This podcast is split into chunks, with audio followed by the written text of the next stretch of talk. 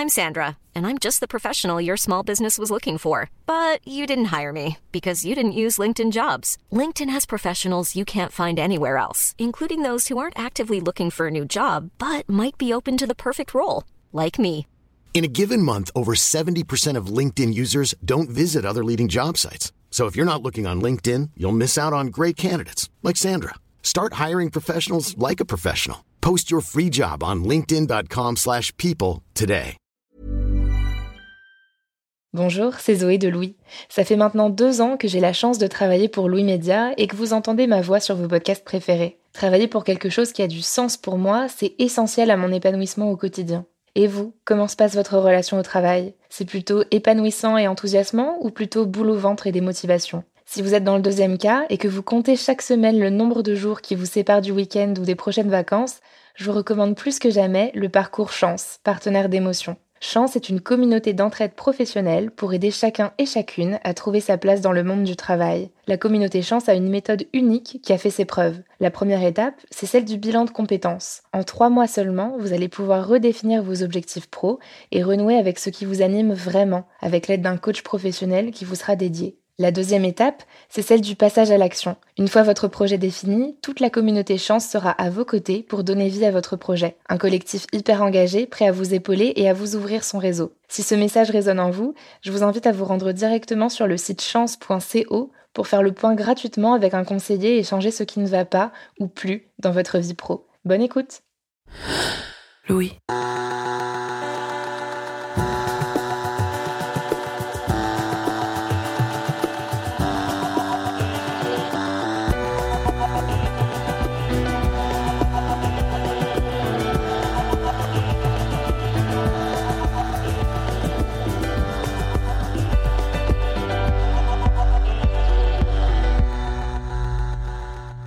Nous sommes tous en quête de sens au travail. Mais qu'est-ce qui justement nous donne du sens? Quand la plateforme Jobs That Make Sense, les jobs qui ont du sens en français, interroge des actifs sur les critères qui les ont fait choisir leur emploi actuel, ils sont 71% à avoir mis en avant l'intérêt pour la mission. Un chiffre qui grimpe à 91% pour les 18-24 ans. L'intérêt de la mission est un facteur tellement important que 4 répondants sur 10 déclarent même avoir entamé une transition professionnelle pour aller vers un emploi qui les intéresse encore davantage.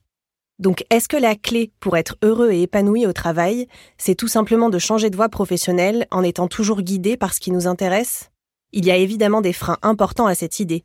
La première étant, pour les sondés de cette même étude, la peur d'une baisse de salaire.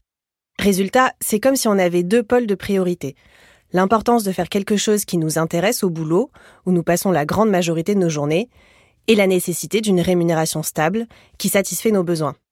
Peut-être que vous aussi, vous avez dans le coin de la tête un projet professionnel qui vous attire, mais vous hésitez à sauter le pas pour une question de salaire.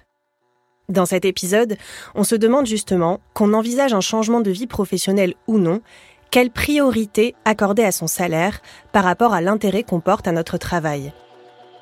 Je suis Adélaïde Tenaglia, bienvenue dans Travail en cours.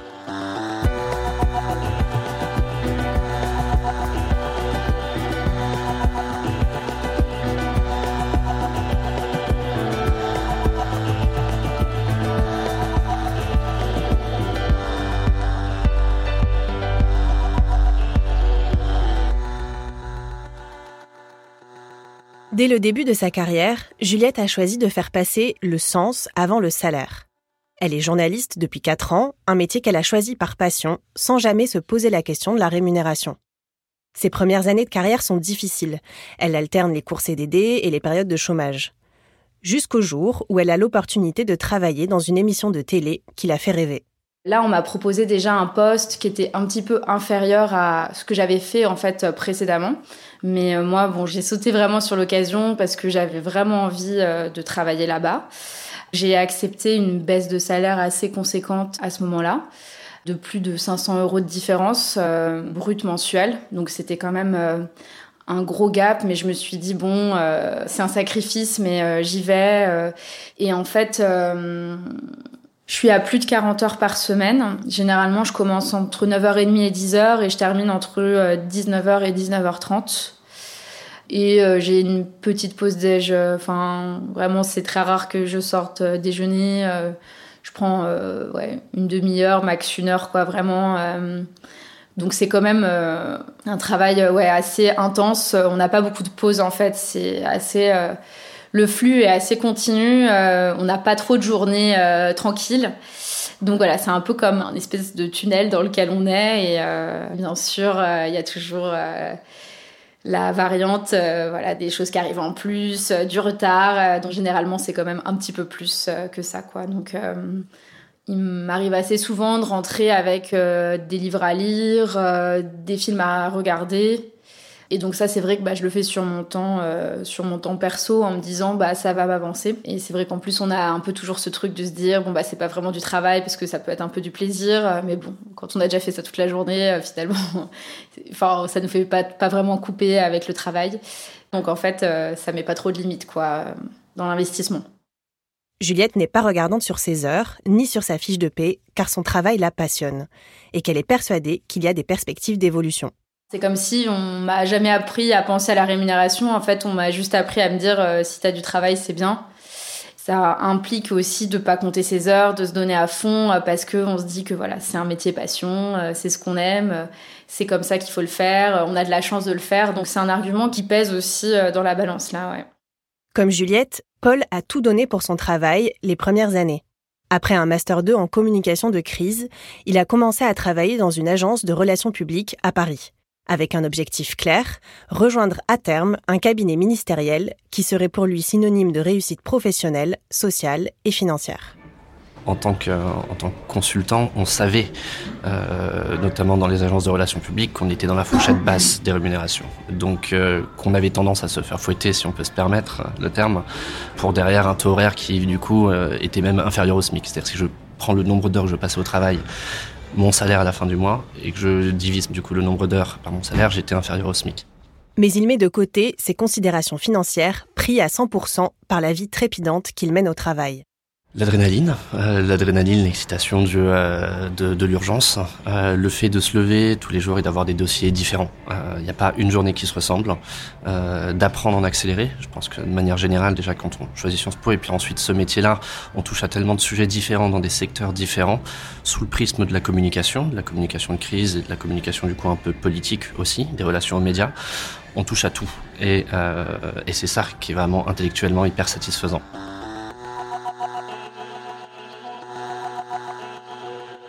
En tout début d'épisode, on a mentionné cette étude Jobs That Make Sense qui disait que 71% des sondés avaient choisi leur emploi par rapport à l'intérêt qu'ils y portaient et que ce chiffre explosait chez les plus jeunes. Mais l'autre chiffre intéressant, c'est que le salaire, lui, arrivait beaucoup plus bas parmi les critères de choix. Seuls 23% des personnes interrogées citent le niveau de rémunération. Bon, c'est une étude menée par Jobs That Make Sense et la chaire Impact de l'école de commerce Audencia. Il est très probable que les répondants de ce sondage ne soient pas représentatifs de l'intégralité de la population française. Mais tout de même, ces chiffres sur l'importance donnée au salaire interrogent. Mécaniquement, tous les sondages montrent que ce sont toujours les personnes qui touchent les plus hauts niveaux de revenus qui portent le plus d'importance à l'intérêt de leur mission versus le salaire. Paul, lui, a grandi dans une famille aisée, avec des parents qui l'ont poussé à faire des études justement pour trouver un métier qui lui plaise enfant, j'accordais, et puis je suis peut-être un tempérament plutôt intellectuel, euh, j'accordais beaucoup d'importance au sens. Et pour moi, le but était de s'accomplir, de trouver quelque chose qui fait sens dans ce que je, dans ce que je vais faire. Peut-être aussi parce que je viens d'une famille qui a jamais euh, eu de gros problèmes d'argent. Et euh, ça, enfant, évidemment, on le réalise peut-être moins, en tout cas, je l'ai pas réalisé. Mais très vite, Paul ne tient plus la cadence. Entre le rythme de travail effréné et les nuits de fête parisiennes pour décompresser, il s'épuise. Il fait un burn-out au bout de deux ans et commence à tout remettre en question. Il envisage de se reconvertir dans un autre domaine qui ferait davantage sens pour lui, comme l'enseignement ou le journalisme. Mais il craint de se retrouver dans la même situation, avec un travail très exigeant et peu rémunéré. Il choisit plutôt de quitter Paris et la communication de crise pour s'installer à Bordeaux et postule à un travail dans la concertation. Le travail est moins trépidant, il n'a pas de mission claire affectée il est loin du siège de l'entreprise et fait donc beaucoup de télétravail. Il voit peu de perspectives d'évolution et se sent déconnecté de son travail.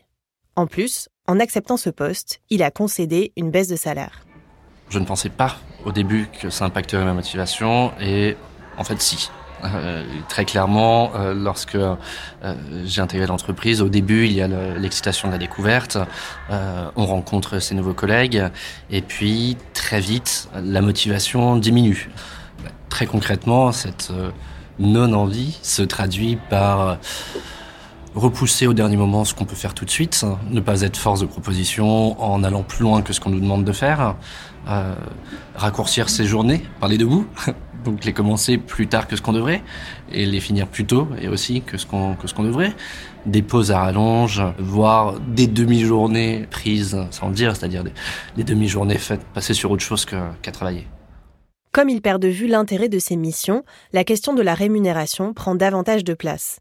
La baisse de salaire qu'il a acceptée avec ce nouveau job et qui lui paraissait insignifiante au départ, lui revient alors de plein fouet malgré tout, la baisse de salaire et le fait de se dire bah, j'ai accepté une offre qui est inférieure à ce que je touchais avant, ça reste dans un coin de la tête.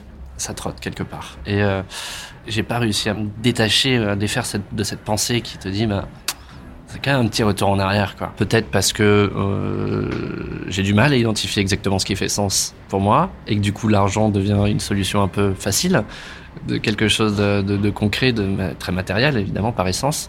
Euh, ça a commencé à prendre plus de place. le fait de se faire plaisir aussi nécessite des moyens.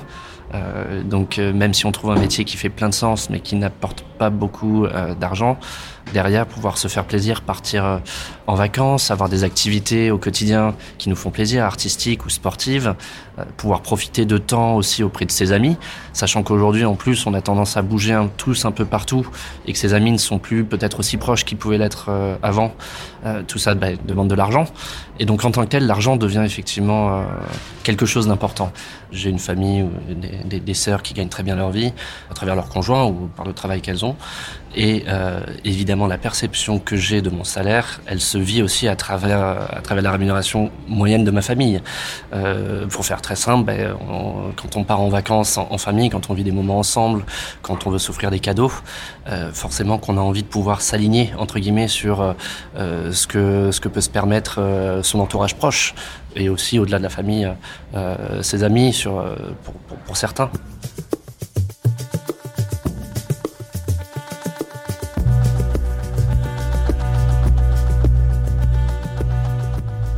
Pour Juliette, de même, la rémunération prend petit à petit une place plus importante. Euh, j'ai eu une petite évolution euh, dans mon travail, mais euh, sans changer vraiment de poste. Donc là, je me suis dit, bah, je saisis l'opportunité de demander vraiment une augmentation parce que, en fait, j'avais l'idée de me rééquilibrer par rapport à, ce que j'avais avant. Et en fait, là, la négociation a été assez dure. Enfin, de l'autre côté, en fait, il n'y a pas eu beaucoup d'ouverture.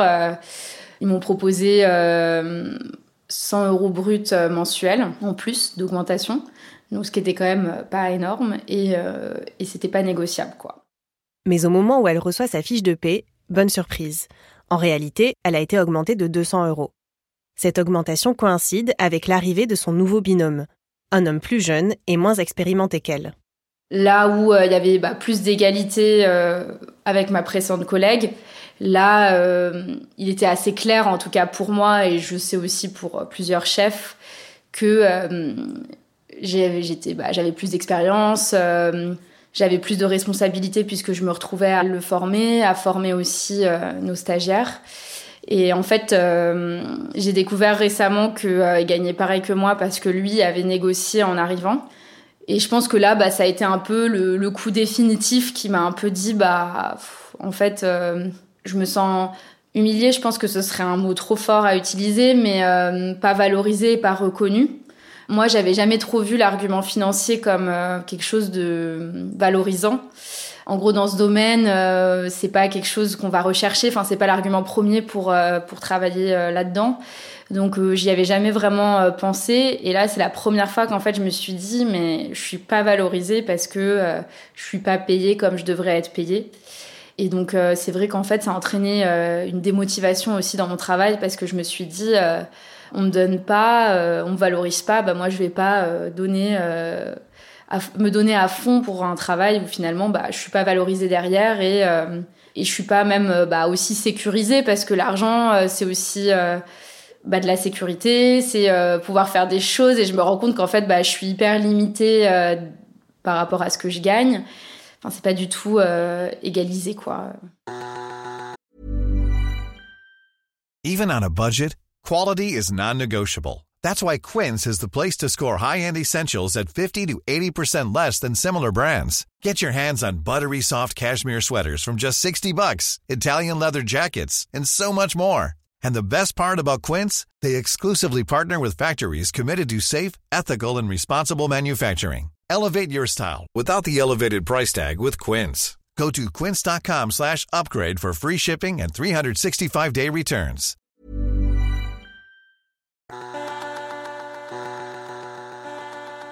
Au-delà des évolutions de l'importance qu'on accorde au salaire au fil d'une vie, le fait que ça prenne plus de place quand on a des enfants par exemple, ce qui est intéressant, c'est que les Français sont globalement de plus en plus nombreux à considérer que le travail est avant tout un moyen de gagner sa vie.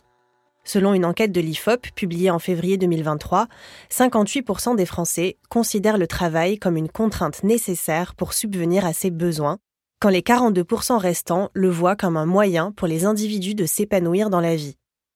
Et ce qui est frappant, c'est que la proportion s'est quasiment inversée en moins de 20 ans.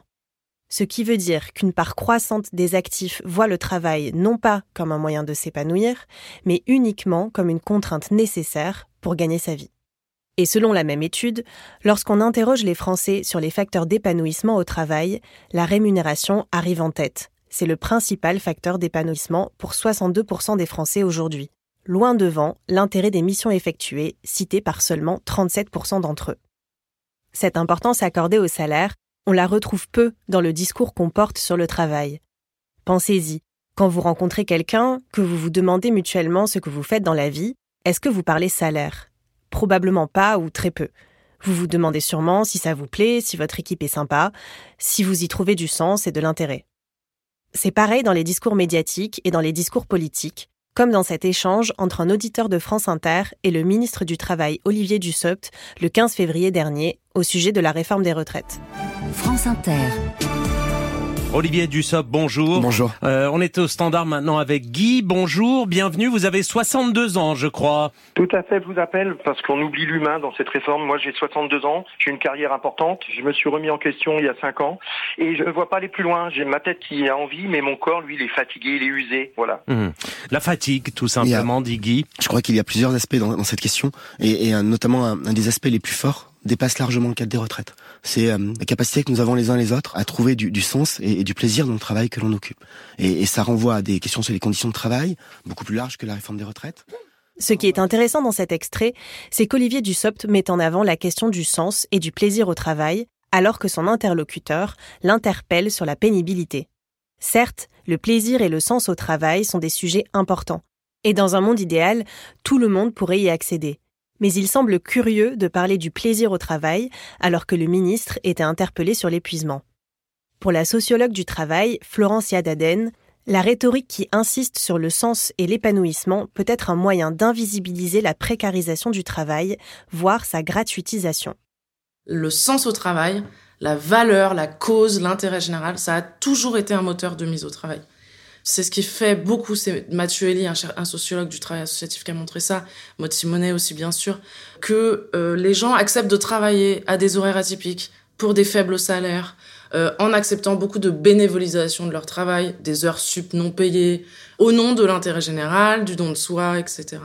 Euh, L'accomplissement pour ces gens, l'épanouissement, passe par cette rhétorique de sacrifice, du don de soi, etc., qui est une rhétorique en France qui est quand même historiquement inscrite dans le catholicisme social, etc. Selon Florence Yadaden, l'un des symptômes de cette gratuitisation du travail au nom du sens est le développement des dispositifs de mise au travail des jeunes, comme le service civique, des emplois très peu rémunérés.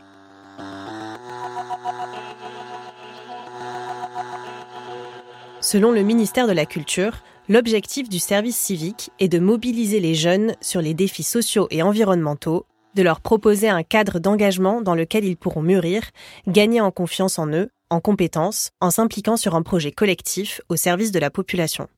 Dans les programmes que j'étudie, par exemple, sur le service civique, l'inspiration, c'est quand même le service militaire. Donc, euh, cette histoire de travailler pour la patrie ou pour le pays, ou etc., c'est pas nouveau. En fait, ce qui est nouveau, c'est euh, le fait qu'on en a maintenant dans toutes les sphères de l'économie, que tu vas avoir par exemple des services civiques qui vont être mis au service d'un euh, d'un événement organisé par L'Oréal, ou tu vas en avoir bien sûr dans les hôpitaux, dans tous les services publics, on va en avoir à la préfecture par exemple. Donc ça, c'est ce qui est nouveau, c'est l'élargissement de ces contrats un peu à toutes les sphères. Et ce qui est aussi un peu nouveau, euh, c'est les rhétoriques qui l'accompagnent. Et donc, c'est pas au nom de l'engagement pour la patrie, c'est au nom d'une citoyenneté qu'il faudrait prouver, c'est au nom de l'intérêt général, au nom du don de soi, de plus en plus, bien sûr, aussi au nom du CV, au nom de l'insertion professionnelle, etc. Ces dispositifs font travailler les jeunes pour 600 euros par mois au nom de l'intérêt général, mais aussi, si on reprend la définition du ministère de la Culture, pour l'intérêt des jeunes eux-mêmes. Ces emplois leur permettent de se forger une première expérience professionnelle, censée leur offrir de meilleures opportunités par la suite. C'est ce qu'on appelle le hope labor, ou travail de l'espoir. Cette notion a été théorisée par deux sociologues américains, Kathleen Kuhn et Thomas Corrigan. Ils le définissent ainsi un travail non rémunéré ou sous-rémunéré, effectué dans le présent, souvent pour l'expérience ou l'exposition, dans l'espoir que de futures opportunités d'emploi pourront suivre le Hope Labor n'est pas spécifique au service civique. Sur cette question, bah, par exemple, des pigistes dans le journalisme qu'on fait travailler euh, quasi gratos pendant des années, du stagiaire éternel, du... Alors là, pour l'instant, on parle beaucoup d'emplois assez qualifiés, en fait. On parle pas mal de gens qui essayent de se faire une place sur un marché euh, relativement qualifié, voire hautement qualifié, euh, le vacataire de l'enseignement supérieur, etc. C'est aussi le cas hein, dans les boulots les moins qualifiés. Même pour avoir, pour le dire clairement, même pour avoir un boulot de merde, c'est la guerre. Donc c'est quand même, euh, je vois des jeunes qui se battent pour une place de serveur, par exemple. Quitte à faire des extras gratuitement une fois par semaine pour qu'on soit bien vu par le patron, etc. Euh, ça, c'est quand même hyper inquiétant euh, sur ce que ça dit du rapport de force entre euh, les travailleurs et les employeurs. Là, il y a vraiment quelque chose qui a été perdu pour qu'on soit obligé de travailler gratuitement pour avoir la chance de travailler pour de l'argent. c'est vraiment le, le rapport de force est en défaveur des travailleurs.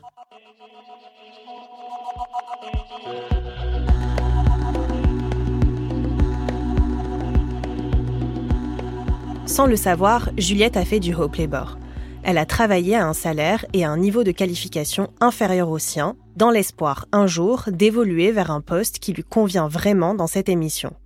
Quand elle a compris que cet espoir était vain, la contrepartie de son travail acharné a disparu et elle a perdu toute motivation.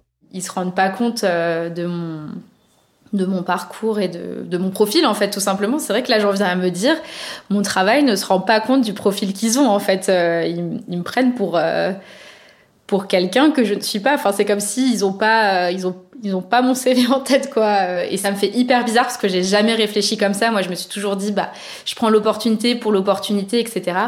Et là, en fait, je me dis, mais mince, ils se rendent pas compte de, de mon profil, que franchement, ils pourraient me faire faire d'autres choses, enfin, me faire plus vite évoluer. Et, et c'est vrai que là-dessus, j'ai l'impression qu'il y a eu un peu un, comme un quiproquo. Même si cette prise de conscience a été douloureuse pour Juliette, elle lui a permis de s'interroger sur la valeur qu'elle accordait à son propre travail et ses exigences en termes de rémunération. Il est clair qu'en tout cas, dans ma future recherche euh, d'emploi, si c'est maintenant ou si c'est plus tard, bah, je vais faire bien plus attention à la rémunération qu'avant pour plus euh, refaire la même erreur, quoi. Et euh, j'ai vraiment compris que c'était quelque chose de capital euh, dans euh, ma vie professionnelle et qu'en fait, bah, ça faisait aussi partie de comment je me sentais au travail, en fait, tout simplement, et, de la valeur que je me donnais aussi à moi et à ce que je pouvais faire, quoi. Elle a décidé de remettre le salaire au centre de ses priorités au travail. J'ai essayé récemment de renégocier mon salaire. Alors pas d'une manière euh, hyper officielle, donc euh, j'ai juste mis, on va dire, une petite pièce dans la machine. On m'a fait comprendre que c'était pas le moment, euh, en fait, de négocier, que c'était pas le bon moment dans l'année, quoi. C'est vrai que à la fois, je sais que une porte de sortie à ce que je ressens, ce serait aller plus frontalement demander une augmentation. Et l'autre piste, bah, c'est vraiment de partir et de changer de travail et c'est une solution à laquelle je pense euh, de plus en plus parce que euh, c'est vrai qu'en fait cet aspect de cet aspect financier me euh, fait dire que j'ai pas vraiment d'avenir là-bas puisque bah, je vais toujours être prisonnière de ça et j'ai envie d'autre chose en fait. J'ai envie de justement j'ai envie de me sentir plus valorisée ça devient quelque chose qui est supérieur à mon envie d'être là-bas ou pas. Paul en est arrivé à la même conclusion Il a retardé sa demande d'augmentation car en janvier 2023, son entreprise lui a proposé une nouvelle opportunité. Il va changer de travail pour aller travailler au siège, à Toulouse, dans un poste plus événementiel. Mais il envisage aussi de quitter son travail s'il n'obtient pas une augmentation. On a eu un séminaire de rentrée en janvier euh, où la parole du, directeur était claire, c'était euh, va pas y avoir d'augmentation automatique avec l'inflation. Et le jour même de cette, euh, ce séminaire, on me proposait mon nouveau, nouveau, nouveau poste. Évidemment, je ne suis pas arrivé en disant je veux une augmentation de salaire en même temps. je demande juste à ce que ça soit sans frais pour moi de passer de Bordeaux à Toulouse. Donc je me dis s'il y a des résultats, il y aura une augmentation de salaire. Et s'il n'y a pas d'augmentation de salaire avec les résultats, là, à ce moment-là, je serais vraiment en toute légitimité pour crier au scandale et partir.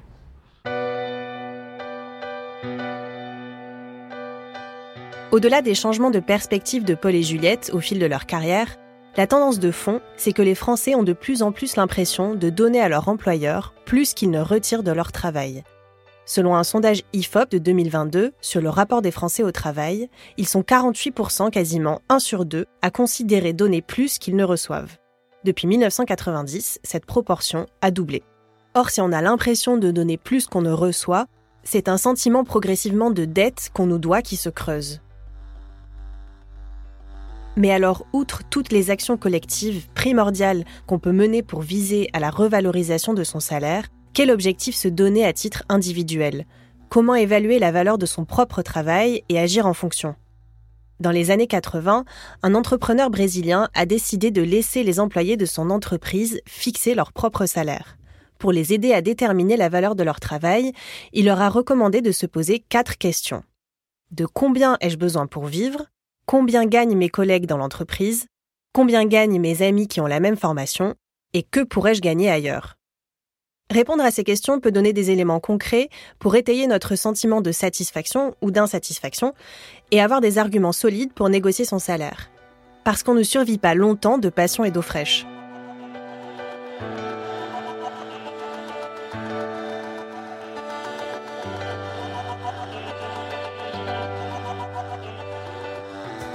Vous venez d'écouter Travail en cours, cet épisode a été tourné et écrit par moi-même, Adélaïde Tenaglia, monté et réalisé par Cyril Marchand et mixé par le studio La Fugitive. Louise Emerlet était à la production, accompagnée d'Elsa Berthaud. Et dans le prochain épisode de Travail en cours, on va s'intéresser à un autre facteur de notre épanouissement au travail qu'on a tendance à sous-estimer, les amitiés qu'on y forge. À très vite!